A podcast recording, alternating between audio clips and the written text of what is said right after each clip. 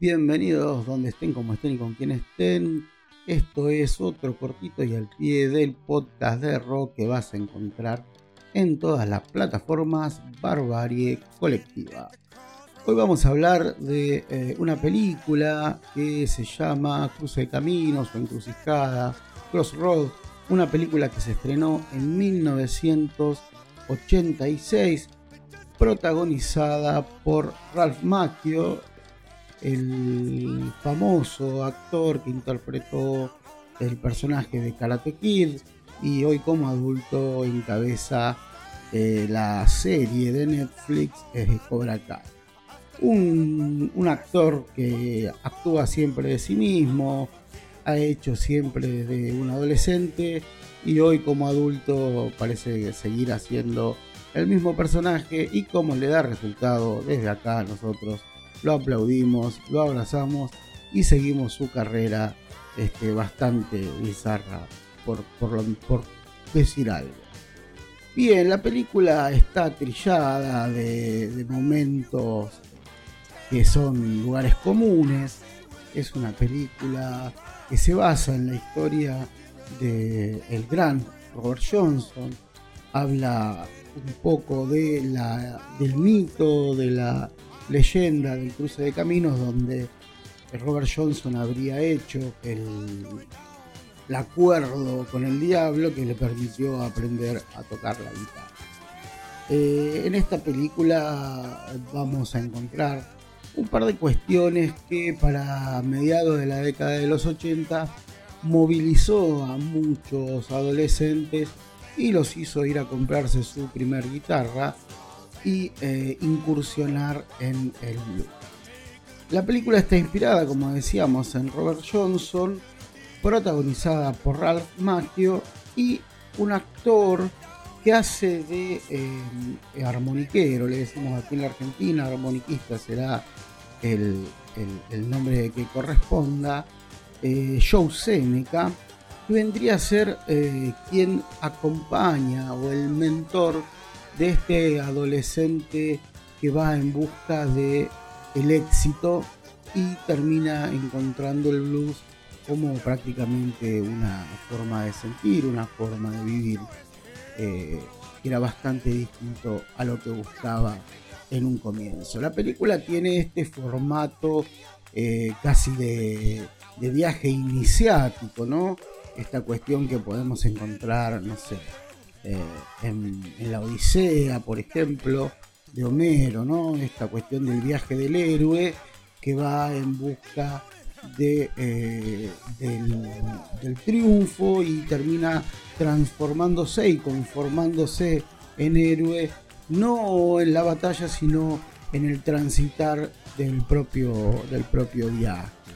Bueno, esta cuestión tan de la literatura, eh, se, replica en esta película con este formato relacionado con lo musical. Este pibe que en ese momento tendrá unos 15, 16 años, estimo yo, el, personaje, ¿no? Em, está motivado por conocer los secretos de sus ídolos eh, del blues y se entera que eh, en un, centro geriátrico hay un viejo compañero de Robert Johnson. Yo me pregunto ahora si los, números dan, ¿no? Para que en ese momento haya un compañero en las condiciones en las que se encuentra Willie Brown, el personaje interpretado por Joe Seneca, para que haya sido compañero de Robert Johnson, compañero de andanzas de Robert Johnson. Pero bueno, digo, eso sería un detalle que dejaríamos librado a la imaginación del director. Como decía, se, entera que en un geriátrico, en un asilo de ancianos, se encuentra este, este armoniquista, viejo compañero de Robert Johnson, bueno, y hace lo que tiene que hacer, algunas peripecias, para ganarse la confianza de un viejo que se muestra bastante uranio al principio, un músico veterano que ya está recluido y, lo, que lo único que hace es eh, pasarse las horas mirando televisión y anda en una silla de ruedas, que es más una excusa para no moverse que, otra cosa.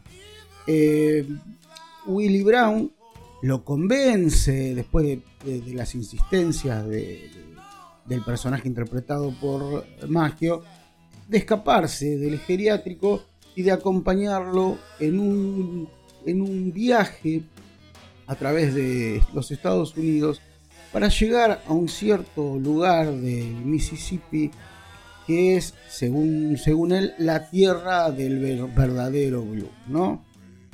Luego de que el personaje de Maggio, que se llame Eugene, un nombre bastante raro para un blusero, es convencido, se convencen mutuamente de emprender el viaje, el, viejo Willie Brown lo escucha tocar la guitarra a, Eugene y Eugene era un guitarrista clásico, un guitarrista de estos que estudian en, la academia y con toda una formación clásica.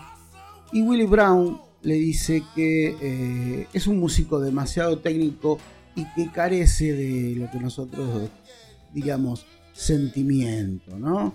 Ese sentimiento eh, tan característico que tiene el, el Comienzan la marcha, comienzan el viaje a través de los Estados Unidos, un viaje eh, casi de vagabundos en donde tienen que, tocar para comer, ¿no? Van parando en distintos lugares y tocan para, para comer. Eh, y cada uno de estos momentos se transforman en pequeñas lecciones que Willy Brown, a modo de mentor, le, da a Eugene.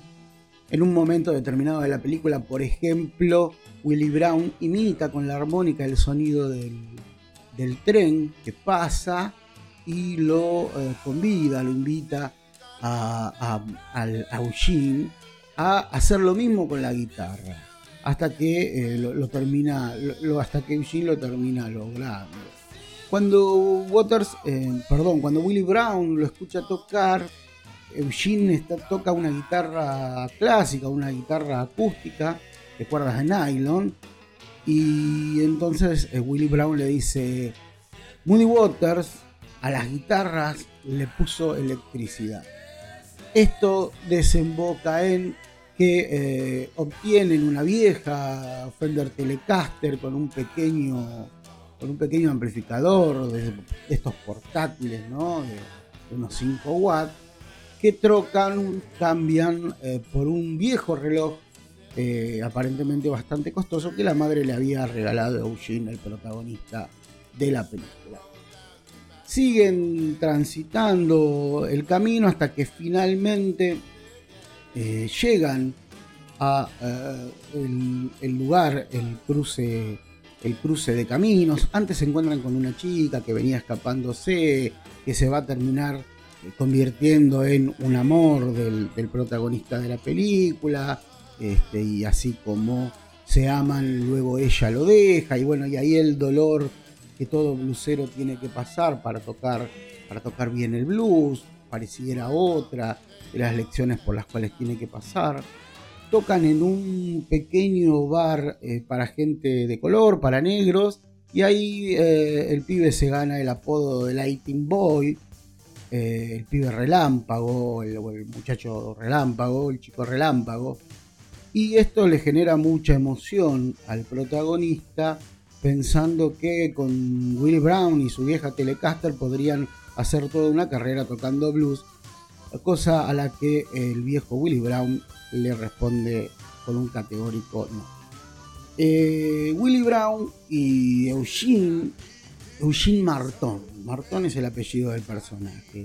Como decíamos, llegan a la encrucijada, el cruce de la ruta 61, allí a donde en este caso la película dice que Willie Brown habría vendido su alma al diablo cuando tenía 17 años y eh, le reclama al asistente em, de, de, el, tipo que personifica al demonio, le reclama que él había vendido su alma, pero que en realidad lo que había obtenido a cambio no era el éxito este, ni la pericia que él esperaba.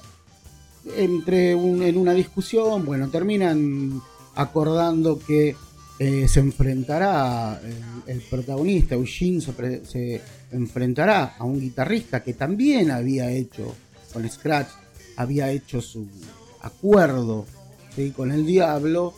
Y bueno, esto terminará en, en la famosa, eh, en el famoso encuentro, en el famoso duelo de guitarras que se va a dar entre Ralph Macchio, eh, Eugene Marton y el conocidísimo y gran Steve Bay. Steve Bay hace de un personaje llamado Jack, un guitarrista agresivo, virtuosísimo, muy veloz. Y bueno, el, diálogo entre los dos guitarristas, el duelo entre los dos guitarristas, termina con el triunfo de, Eugene Martón, de, Ralph Macchio, con algo que ha sido muy criticado siempre, ¿no? Que él termina derrotando al personaje que interpreta Steve Bay, tocando una pieza clásica, que era lo que había, lo que tocaba al principio de la película. Entonces muchos van a decir, bueno, al final es una película que encarna, o quiere en todo caso encarnar el corazón del blues, el sentir del blues, pero termina desenlazándose y el protagonista termina triunfando por sobre el propio demonio y recuperando el alma de Willie Brown utilizando una pieza barroca que creo que es de Paganini. Esta es una crítica que se le hace a la película, pero bueno, es eh, algo que me parece que excede al propio film. Bueno, el Ralph Maggio dijimos es quien interpreta a Eugene Martón, a Willie Brown, Joe Seneca y a Steve Bay. Jack es el personaje de Steve Bay. Es una película súper recomendable, que ha envejecido bastante bien. Eh, quien no la haya visto, lo invito a que lo haga. Eh, no es una gran película, pero puede llegar a ser relativamente divertida. Para despedirnos y terminar este cortito al pie, vamos a contar algunas eh, perlitas, algunas curiosidades de esta película de Walter Hill de 1986. Por ejemplo, antes de elegir a Steve Bay, quien será el, quien ejecute las dos guitarras, tanto las de Real Magio como las de la, propia en el, en el, duelo y en algunos momentos de la película. Eh, otros músicos que fueron eh, estaban dentro de la primera selección fueron Jimmy Page, Johnny Winter y el propio Keith Richard. Eh, todos estaban interesados en el papel que interpretaría finalmente Steve Bay, Jack Butler. Por otro lado, a pesar de que el guitarrista Harlan Roth, un guitarrista muy conocido, eh, maestro de guitarristas, eh, a pesar de que Harlan Roth estuvo involucrado en el proyecto desde el principio, su participación fue retirada de los créditos.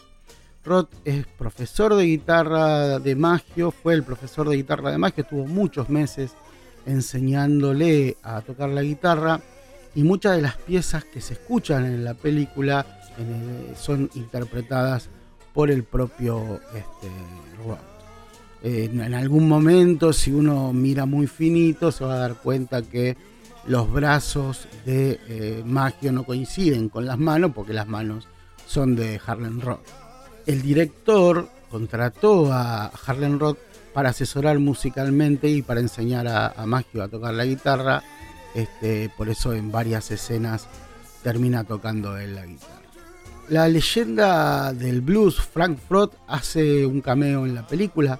John Penn, al igual que Tom Cruise, querían hacer el papel que termina haciendo Ralph Maggio, eh, la estrellita de Karate Kid y ahora de eh, Cobra Kai. La canción que tocan es Crossroads, ¿sí? Crossroads Suite, y está compuesta de tres partes: Patrol's Back, Hot Cutting Duel y Eugene Trick Back. Esta última es la que habíamos mencionado antes, que es una pieza barroca de Paganini. La cinta, la película está inspirada en el músico Robert Johnson, como ya lo dijimos. Steve Bay usó algunos de los riffs del duelo con el cual termina la película como base para la canción Bad Horsey que se puede encontrar en su álbum Alien Love Secret del 95. El duelo de guitarras, para terminar, duraba originalmente unos 15 minutos, fue editado hasta, hasta llegar a solamente dos minutos para que la escena fuese más impactante. La actriz que, encarna a este amor de, Eugene, Eugene Marton, es Jamie Gertz, es una, actriz que luego tendrá un recorrido en Hollywood relativamente interesante. Eh, y finalmente en algún momento se podía encontrar en físico la banda sonora de, la película Encrucijada. Pero bueno, yo perdí el cassette que tenía grabado, también perdí el equipito en donde podía reproducir los cassettes. Es otra época. Hoy con un poco de suerte en alguna plataforma vas a poder encontrar el soundtrack de la película.